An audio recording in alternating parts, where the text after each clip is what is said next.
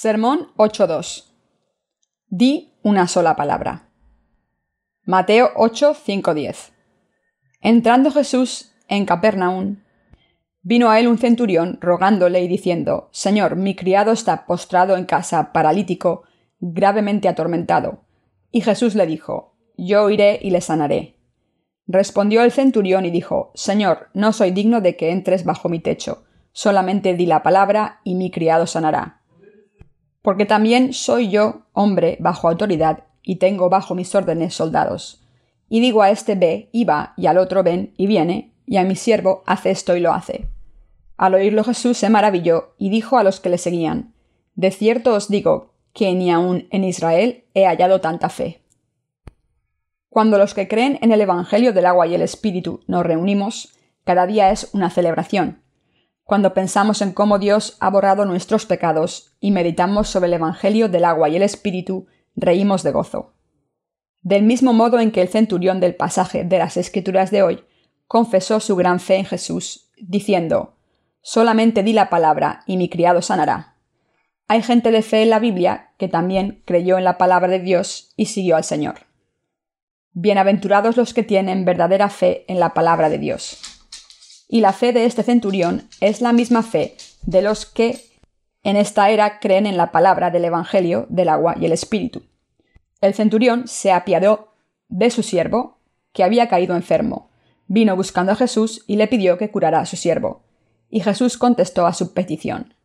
Si examinamos este pasaje de la Biblia, nos damos cuenta de que la disposición del centurión era creer en Jesús como el Hijo de Dios y como Dios mismo podemos observar que creyó en Jesús como el Dios que resucita a los muertos y que creó el universo con su palabra. Podemos ser testigos de qué grande era la fe del centurión.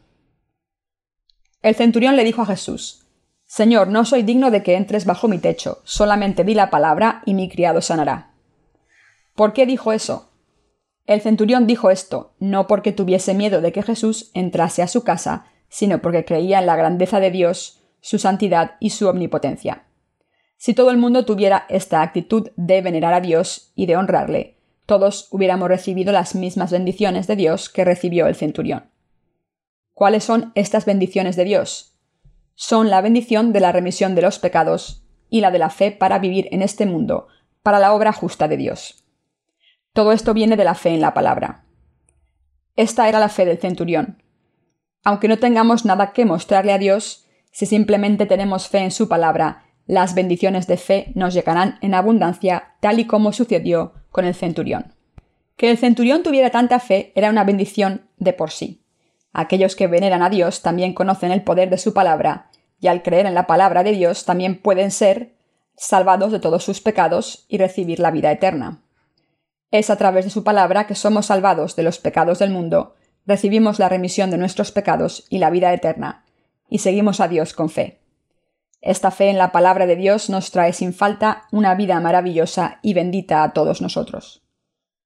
Nuestro Señor dijo, y conoceréis la verdad, y la verdad os hará libres. Juan 8:32.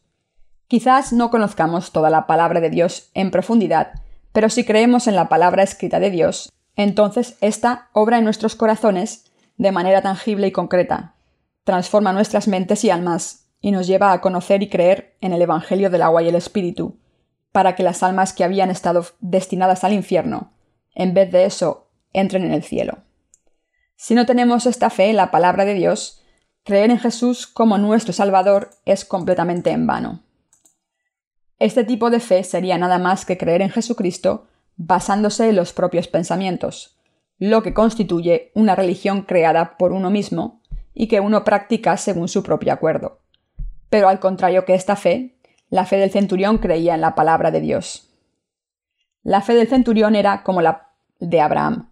Nuestros padres de la fe creyeron en la palabra que Dios habló. Abraham siguió la palabra de Dios e Isaac tenía la misma fe que su padre. Abraham creía en la palabra de la promesa de Dios tal y como era, que él daría la tierra de Canaán a su descendencia y transfirió esta misma promesa a su hijo Isaac. Y en realidad Dios ha concedido a sus descendientes esta tierra que hoy constituye Israel. Al creer en la palabra que Dios habló, Abraham se convirtió en el padre de la fe. La obra más extraordinaria que Dios ha hecho por nosotros es que con su palabra ha transformado a los pecadores en justos. ¿Qué palabra de Dios hace que los pecadores sean justos? ¿Cómo pueden los pecadores convertirse en justos? ¿Recibe la gente la fe del poder y se hace justa a ir a la iglesia rezando fervientemente, hablando en lenguas o creyendo en el poder milagroso de curar a los enfermos? Cuando la gente dice que reconoce a Dios como su Salvador, ¿es esto lo mismo que recibirlo? No se puede creer en la palabra de Dios basándose en las propias emociones, la propia devoción o los propios pensamientos.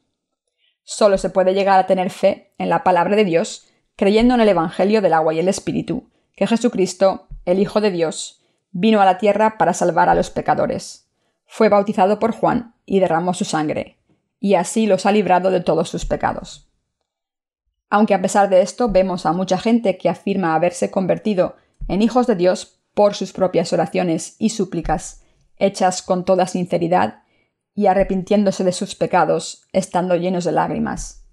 A menudo vemos que entre los cristianos que han ido a la iglesia durante algún tiempo, los que lloran cuando rezan a Dios son aprobados como gente que cree en Dios de verdad, aunque no muestren interés alguno en la verdad del Evangelio del agua y el Espíritu. En este tiempo, el cristianismo se ha corrompido y se ha convertido en una religión mundana que supuestamente protege a todos los creyentes con sus doctrinas. El cristianismo actual tiene el tipo de fe que no ofrece la respuesta correcta. El cristianismo de hoy en día se está dejando llevar por la corriente equivocada. La cruda realidad es que muchos cristianos están siguiendo la fe equivocada del movimiento carismático, el misticismo y el materialismo. Estas creencias paganas se están difundiendo con rapidez en las comunidades cristianas. Estos cristianos encuentran satisfacción para sus mentes cuando se encuentran en estas comunidades religiosas. Pero cuando vuelven a sus casas y sus sociedades, no pueden evitar volver a ser los antiguos no creyentes y continúan viviendo sus vidas vacías y confusas, ya que el Espíritu Santo y la palabra de Dios no están en sus corazones. Aunque afirman creer en Jesús, no conocen el verdadero Evangelio del agua y el Espíritu y por tanto no han recibido la remisión de sus pecados en sus corazones. Consecuentemente, ni han recibido el Espíritu Santo ni creen en la palabra de Dios, y por eso no pueden dejar de ser los que eran. Creer en Dios no es otra cosa que creer en su palabra. Jesús dijo que la fe del centurión que creyó en la palabra de Dios era enorme. Los que no creen en la palabra de Dios no pueden entender la fe de los que creen y siguen la palabra de Dios. En concreto, la gente que sigue el movimiento carismático afirma que los que no pueden hablar en lenguas no han recibido al Espíritu Santo, diciendo ¿Cuál es la prueba que indica que han recibido el Espíritu Santo? ¿Qué significa convertirse en Dios? ¿Cuál es la prueba de la salvación? No es otra que hablar en lenguas celestiales. Esa es la prueba de haber nacido de nuevo y haber recibido el Espíritu Santo. Pero esto no es verdad. El Espíritu Santo, como prueba de la remisión de los pecados, se recibe a través de la remisión de los pecados mediante la fe de cada uno en la palabra del Evangelio del agua y el Espíritu. Hablar en lenguas no es un regalo elemental que todo el que ha recibido el Espíritu Santo puede ejercer. No es más que hablar en diferentes lenguas regionales. Hebreos 2.8. Durante la era apostólica, los discípulos de Jesús hablaban en lenguas para dar testimonio del Evangelio. Hechos 2.11. Y para tener una relación estrecha y personal con Dios. Primera de Corintios 14.2. Pero en esta era, cuando las escrituras ya han sido recopiladas, no hay ninguna necesidad de que hablemos estas diferentes lenguas regionales. Primera de Corintios 13, 10. Por lo tanto, incluso aquellos que no hablan en lenguas han podido decir la verdad de la salvación al creer en el Evangelio del agua y el Espíritu. Cuando los cristianos de hoy en día hablan en lenguas, esto no significa que hayan recibido la remisión de los pecados, ni que se hayan convertido en hijos de Dios. Hablar en lenguas y ver visiones no significa haber nacido de nuevo, ni tener el don espiritual de la coración significa tener fe en la palabra del Evangelio del agua y el Espíritu. Resumiendo, esta gente se aferra a estos signos místicos como su salvación porque no tienen idea de cómo nacer de nuevo. Esto es lo que Satanás da a los pecadores. La fe mística dura solamente unos pocos años. Una vez pierden su supuesto poder, se esfuerzan por recuperarlo. Entonces buscan por todos sitios a los supuestos hombres de poder para recibir la imposición de manos. Pero como su fe es en vano, al final acaban siendo siervos de Satanás. El hecho de que persigan tales signos y milagros es la prueba de que no tienen la fe en la palabra, del Evangelio del agua y el Espíritu en sus corazones. Hay una enorme diferencia entre la fe de los que creen en visiones y poderes sobrenaturales y la de los que creen y siguen la palabra de Dios. Comparada con tal fe del centurión, la fe de los cristianos engañados que persiguen milagros no le llega ni a la suela de los zapatos. Su fe es completamente distinta de la del centurión que creyó y siguió la palabra de Dios. La fe del centurión decía simplemente, solamente di la palabra y mi criado sanará. En otras palabras, su fe creía en la palabra de Dios, es decir, en lo que Jesucristo nos dijo. Esto nos indica que la fe en la palabra de Dios es la verdadera fe. Cree que todo se cumplirá exactamente según la palabra de Jesús. Cualquier cosa que nos haya dicho es la verdadera fe. En otras palabras, la fe que cree completamente en la palabra de Dios es la fe del centurión. Nosotros que tenemos fe en la palabra de Dios y hemos recibido así la remisión de los pecados, al creer en el Evangelio del agua y el Espíritu, no caemos en este tipo de fe que busca signos. Ante todo, este tipo de fe no es compatible con nuestra fe porque somos una semilla completamente diferente de los que buscan milagros. Por lo tanto, no podemos trabajar con dicha gente para difundir el Evangelio de Dios. La fe del centurión es nuestra misma fe que cree en el Evangelio del agua y el Espíritu. Cuando vivimos nuestras vidas según la palabra de Dios, vivimos las vidas de los profetas que vivieron antes que nosotros. El Espíritu Santo obró en las vidas de estos profetas e igualmente obra en nuestras vidas. Solo puedo dar gracias a Dios cuando pienso en cómo ha dado la gracia de la salvación a través del Evangelio del agua y el Espíritu y cómo nos ha permitido, al contrario de los que persiguen signos y milagros, creer en su palabra y seguirla. Que nuestra fe sea verdadera y que nos hayamos convertido en justos se debe únicamente a que creemos en la palabra del Evangelio del agua y el Espíritu, la palabra de Dios. Quien rehace sus propios pensamientos, escucha humildemente lo que dice su palabra y cree en la verdadera palabra del Evangelio de Dios, puede convertirse en una persona justa. Este es el poder de Dios, y este es el poder de la palabra del Evangelio del agua y el Espíritu. Al creer en la palabra del Evangelio del agua y el Espíritu, podemos convertirnos en hijos de Dios, entrar en el reino de los cielos y vivir una vida hermosa, feliz y bendita. Nosotros, los verdaderos creyentes, le decimos al Señor, di una sola palabra.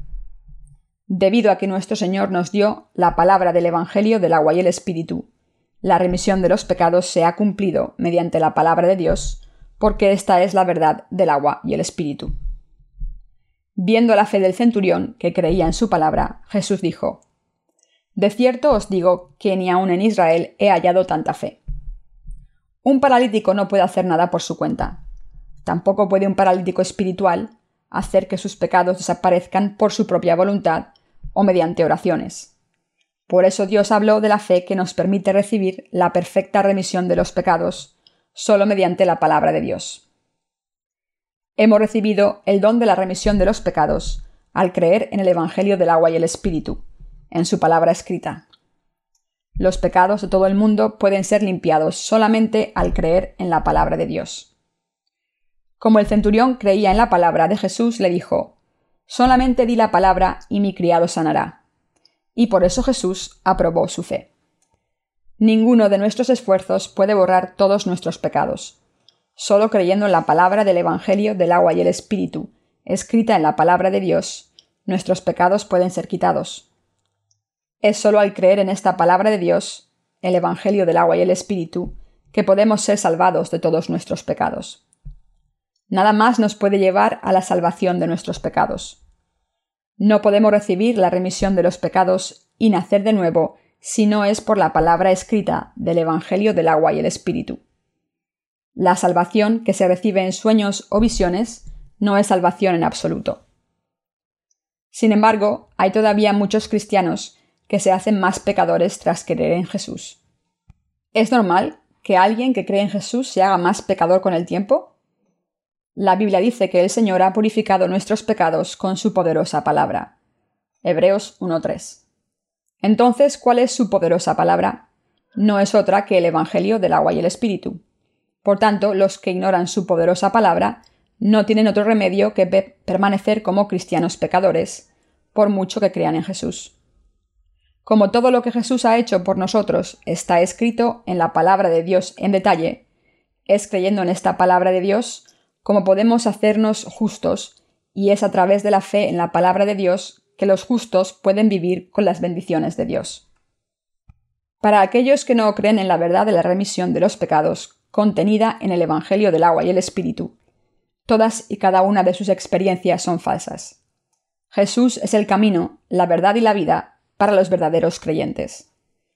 Por muy ardientemente que uno rece oraciones de arrepentimiento durante los cultos, si deja la palabra y su poder, entonces sus pecados no pueden ser borrados. No es mediante las oraciones de arrepentimiento como uno recibe la remisión de sus pecados y entra en el cielo, porque nuestra propia devoción, esfuerzos y obras no pueden borrar ninguno de nuestros pecados. Cualquier fe que no se base en la palabra de Dios pertenece a Satanás. Ninguna doctrina que provenga del conocimiento humano no la palabra de Dios, puede quitar nuestros pecados. Sin fe en la palabra de Dios, ningún alma puede ser salvada de sus pecados, por mucho poder que tengan para expulsar demonios o aunque sean martirizados. La remisión de los pecados que recibimos por nuestra cuenta, basada en nuestros propios pensamientos, está destinada a cambiar porque no está basada en la verdadera fe. La Biblia también dice que no podemos nacer de nuevo de la sangre o de la voluntad carnal, ni de la voluntad del hombre. Juan 1.13. Algunos presumen de la rica tradición de su fe diciendo, Yo ya creía en Jesús cuando estaba en el seno de mi madre. Otros dicen, Mi familia ha creído en Jesús durante cinco generaciones.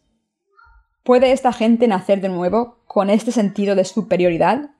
No, esta gente no puede convertirse en el pueblo de Dios el Señor nos dice que pondrá a prueba la fe de dicha gente y la desechará por obrar iniquidad.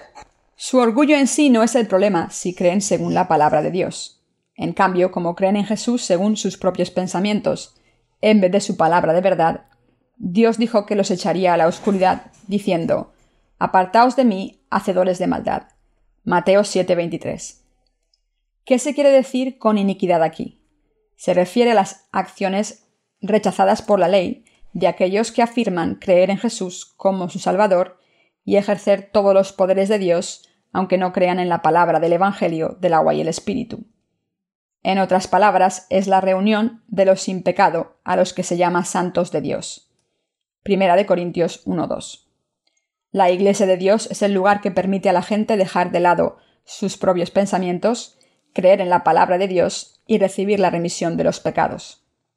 Ir a la iglesia no significa que se vaya a ir al reino de los cielos. Aún así hay gente que dice que porque cree en Jesús y son miembros de la denominada Iglesia Ortodoxa, irán al reino de Dios aunque tengan pecados. Los que se enorgullecen en estas confesiones ortodoxas de este mundo se identifican descaradamente como pecadores redimidos. Todo el mundo afirma su confesión ortodoxa, pero dijo Dios que llevaría al cielo a cualquiera que profesase creer en Él, aunque no haya verdadera fe en su corazón. Eso no está escrito en ninguna parte de la Biblia. Pueden ustedes mismos buscar y ver si hay algún indicio en las escrituras. Sin duda descubrirán que no está escrito en ningún sitio. Ante Dios, los santos son los que no tienen pecados, es decir, los que son justos. La gente que presume de la ortodoxia de sus confesiones dice somos pecadores, pero como creemos en Jesús, Dios nos considera justos. Por eso creemos. Creer en Jesús no quiere decir que estemos sin pecado. ¿Cómo podemos decir que estamos sin pecado si cometemos pecados todos los días? Pero como creemos en Jesús como nuestro Salvador, Dios nos considera sin pecado.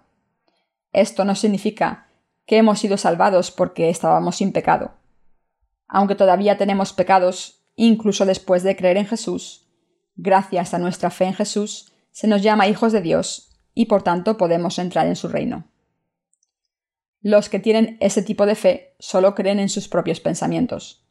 Lo que tienen no es salvación, recibida al creer en la palabra del Evangelio del agua y el Espíritu.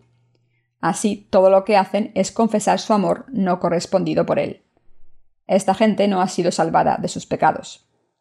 Los que no han sido salvados de sus pecados testifican que sus corazones todavía tienen pecado. Esta es la prueba de que son pecadores. Aunque creen en Jesús como su Salvador, cualquiera que tenga pecado escrito en la tabla de su corazón está destinado al infierno. Habiendo borrado todos los pecados de este mundo mediante el Evangelio del agua y el Espíritu, Jesús nos dijo que recibiéramos la remisión de nuestros pecados creyendo en este verdadero Evangelio. Dios está contento los que han sido librados de sus pecados y se han convertido en justos al creer en Jesús como su Salvador. Por eso Dios ha preparado el cielo para esta gente justa. Pero los religiosos que no son justos no pueden complacer a Dios. Ellos confiesan, Señor, creo en que borraste todos mis pecados, pero por favor, límpiame de mis pecados personales que cometo todos los días. Por favor, perdóname esos pecados. Si su fe es así, entonces no conocen el Evangelio de Dios del agua y el Espíritu, ni creen en él. En realidad cometen el pecado de llamar mentiroso a Dios. Los cristianos de todo el mundo deben arrodillarse ante el Evangelio del agua y el Espíritu. Existen dos clases de gente que acusan a los seguidores del Evangelio del agua y el Espíritu de ser herejes. Claro está que la fe de los limpios de pecado debe parecerles bastante extraña. Pero según el Evangelio del agua y el Espíritu, son ellos los que, al permanecer sus corazones llenos de pecados, son herejes que perecerán. Los herejes son los pervertidos y pecadores que están condenados ante Dios. Tito 3:11 los cristianos que dicen todavía tener pecados ante Dios son los que pecan. Si todavía no han recibido la remisión de los pecados porque no conocen el Evangelio del agua y el Espíritu, entonces arrepiéntanse ahora y crean en el Evangelio del agua y el Espíritu. Nunca es demasiado tarde. El verdadero arrepentimiento requiere volver del camino equivocado y tener fe en la verdad, el Evangelio del agua y el Espíritu. Aquellos que se condenan a sí mismos, aunque crean en Jesús, son los verdaderos herejes. No hay condena en Jesucristo. Romanos 8:11. Debemos comprender correctamente esta verdad al creer en el Evangelio del agua y el Espíritu. Los que tienen pecados ante Dios no pueden ayudar a otras almas pecadoras a llegar hasta la palabra de Dios, y lo único que consiguen es hacer que los pecadores crean en vano según sus ideas basadas en el conocimiento humano. Pero los que han recibido la remisión de los pecados, al creer en el Evangelio del agua y el Espíritu, pueden ayudar a otros que todavía pecan a deshacerse de sus pecados mediante la palabra de Dios, porque sólo a través de la fe se recibe la remisión de los pecados. Por tanto, los que conocen a los justos, que han recibido la remisión de sus pecados, al creer en el Evangelio del agua y el Espíritu, pueden escuchar la palabra que habla de nacer de nuevo, creer en Jesús y ser justos. Los que se han convertido en justos al creer en el Evangelio del agua y el Espíritu no son herejes, sino verdaderos creyentes. Ellos son los bendecidos que han nacido de nuevo al creer en el Evangelio del agua y el Espíritu.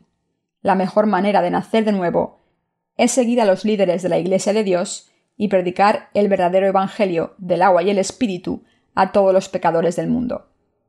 Los cristianos que siguen siendo pecadores deberían presentarse a los justos que han recibido la remisión de los pecados al creer en el Evangelio del agua y el Espíritu, y acusarnos abiertamente de ser herejes.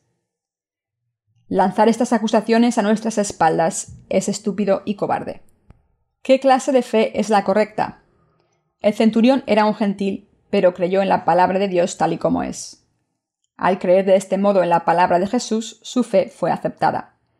Pero los que alardeaban de su ortodoxia, diciendo que eran verdaderos judíos, fueron abandonados.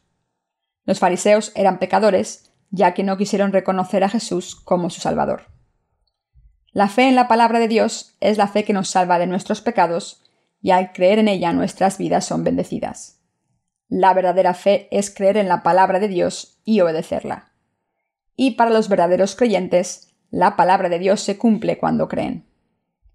Como el centurión tenía esta fe, Dios dijo que esa fe era grande. Dios nos ha dado esta fe con la gracia del Evangelio del agua y el Espíritu, y nosotros también hemos experimentado personalmente que la palabra de Dios se cumplió según lo escrito. Pero nos entristece ver que poca gente tiene la fe que tenía el centurión. Deben creer en el Evangelio de Dios del agua y el Espíritu. Cuando creen en la palabra del Evangelio del agua y el Espíritu, la palabra de Dios, serán curados en ese momento de su lepra espiritual según su fe. La fe que Dios aprueba no es otra que la fe en la palabra del Evangelio del agua y el Espíritu que Él nos dio tal y como es. La fe en la palabra del Evangelio del agua y el Espíritu que nos ha hecho limpios de pecados es la fe del centurión que Dios aprobó. Para los justos que creen en su palabra, Dios ha dado las bendiciones de la remisión de los pecados y de convertirse en sus hijos. Y doy gracias al Señor por todo esto.